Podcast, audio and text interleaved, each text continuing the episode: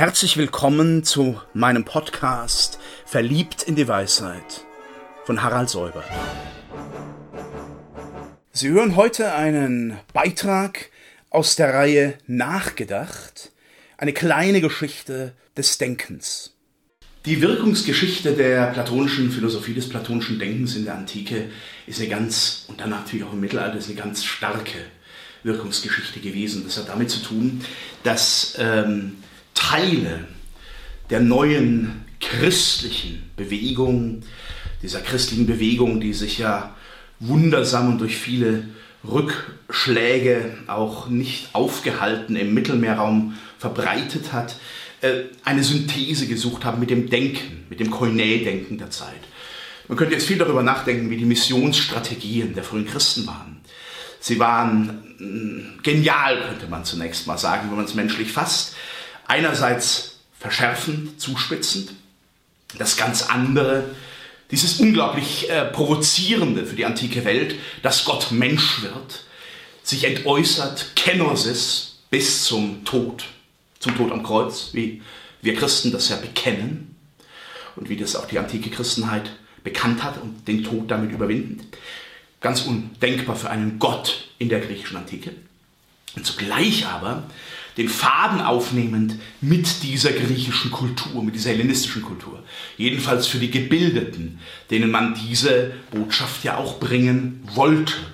Es ist mittlerweile durch viele Forschungen ganz klar dargelegt, dass der alte und von vielen sehr geliebte Vorstellung des Christentums sei nur in die primitiven unteren Schichten eingedrungen, zu den Fischern und zu den Ausgesetzten, überhaupt nicht der Realität entsprach. Es hat einen repräsentativen Querschnitt der antiken Polis erreicht und so weiter. Und deswegen ist dann die Frage auch, wie kann das, was da gesagt wird und was da offenbart ist nach christlichem Verständnis, in eine philosophische, begriffliche Form gebracht werden. Eine der Optionen, die gewählt werden, ist die platonische Philosophie. Die andere ist eher die aristotelische.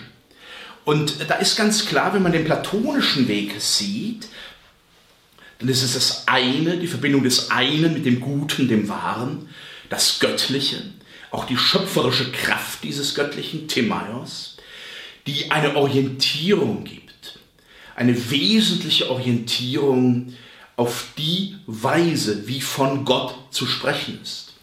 Dabei ist man erstmal nur bei einem Monotheismus. Bei einem Monotheismus wäre ja auch das Judentum und in anderer Weise den Islam bestimmen sollte. Der Neuplatonismus ist nicht nur eine christliche Bewegung, aber er öffnet sich dann dieser christlichen Dimension.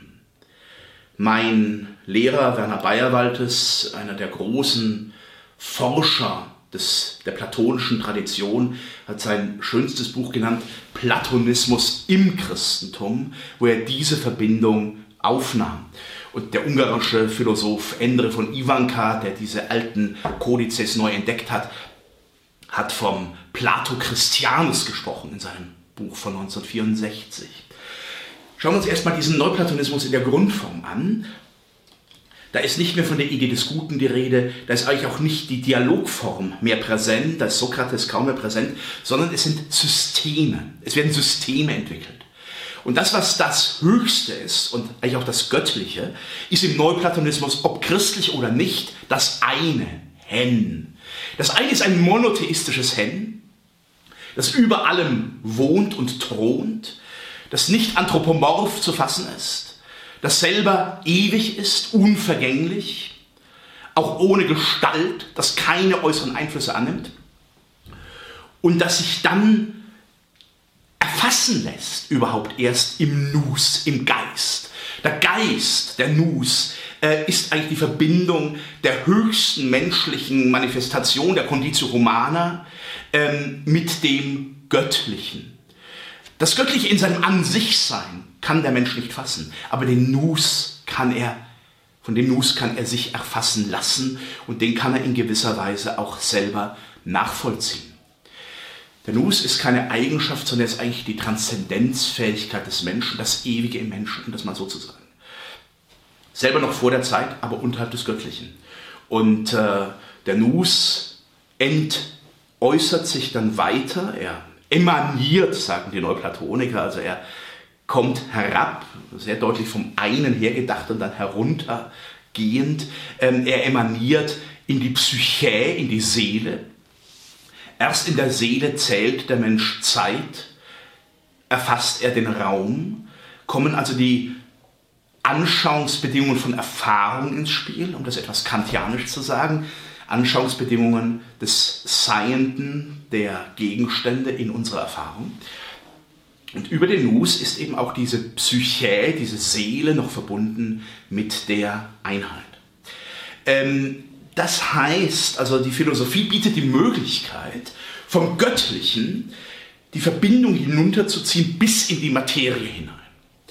Und sie bietet zugleich die Möglichkeit, aufzusteigen von dem eigenen Menschsein über den uns gegebenen Geist bis hin zur Ahnung des Göttlichen.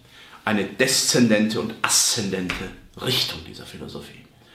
Und dann ähm, haben auch unabhängig wirklich von einer christlichen Auffassung äh, große Neuplatoniker wie vor allem Proklos, äh, über den Bayerwald auch seine Habilitationsschrift übrigens geschrieben hat, äh, gesehen, dass dieses Geistverhältnis nicht nur eins ist, sondern dass es eine Dreiheit erfassen kann.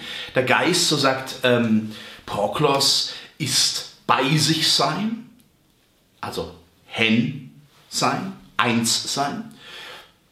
Er ist dann ausfließen aus der Einheit. Er geht in ein anderes hinein und er kehrt zurück zu seiner Einheit. Ähm, diese Drei Dreierstruktur war erst in der Lage einigermaßen zu erfassen, was christlicher Glaube mit der Trinität, mit der Dreiheit und Einheit des Göttlichen meinte. Und äh, das ist ja auch bis heute eines der komplexesten, schwierigsten, aber auch entscheidendsten Momente christlicher Theologie, christlichen Glaubens, dass Gott nicht nur in seiner Einheit bleibt, was man in der Gestalt des Vaters formuliert, dass er hinausgeht im Sohn, im Sohn, der selber auch göttlich ist, der der Gott ist, in sein anderes sich damit der Welt verbindet. Man könnte hier viel über die Christologie und müsste über die Christologie nachdenken, denn das ist ein Ereignis schon in Gott selber und dann eines, das auch historisch geschichtlich wird.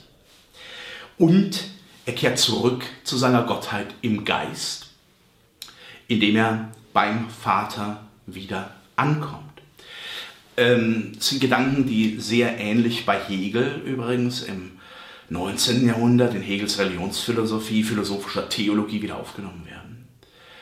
Äh, diese Dynamik des Geistes kann man auch bis in die Strukturen der Logik und des Begriffs hineinverfolgen. Das ist nicht einfach eine Abstraktion, sondern ich würde sagen, es ist eine Isomorphie, eine Gestaltgleichheit oder Ähnlichkeit zwischen der Begriffsdimension, der Begriff, der erstmal bei sich ist in seiner logischen Klarheit, der dann aber betätigt werden muss, indem er das andere, vielleicht das andere seiner selbst oder das ganz andere zu erfassen versucht, die Kontingentia Mundi, die Kontingenz der Welt, und der dann zurück, zu sich zurückgeht, im Schluss ähm, wieder auf die Begrifflichkeit kommt. Hegel sah also in dieser Dynamik äh, des Geistes äh, wirklich auch die Struktur des Begriffs, wo man sagen kann, ja, was ist da noch Theologie, was ist da Philosophie?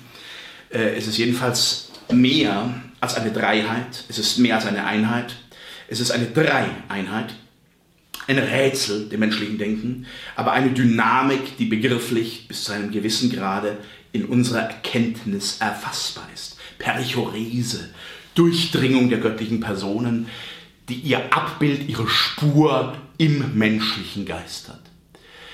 Ist es nicht so, und es war für die Kirchenväter, für die patristische Tradition nicht so, dass man versucht hat, welche Philosophie passt denn nun? Welche Philosophie können wir jetzt zur Verteidigung heranziehen? Dass man wirklich frappiert war teilweise über die Übereinstimmung dieses nicht auf die Offenbarung setzenden Weges der antiken Traditionen mit dem, was man als die Wahrheit Gottes erkannt hatte.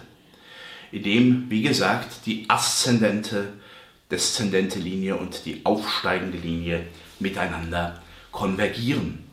äh, dieser Platonismus im Christentum, diese Geistlehre, die einen konkreten Geist benennt, ist ganz wesentlich für eine Erfassbarkeit der hellenistischen Kultur durch den christlichen, die christliche Botschaft.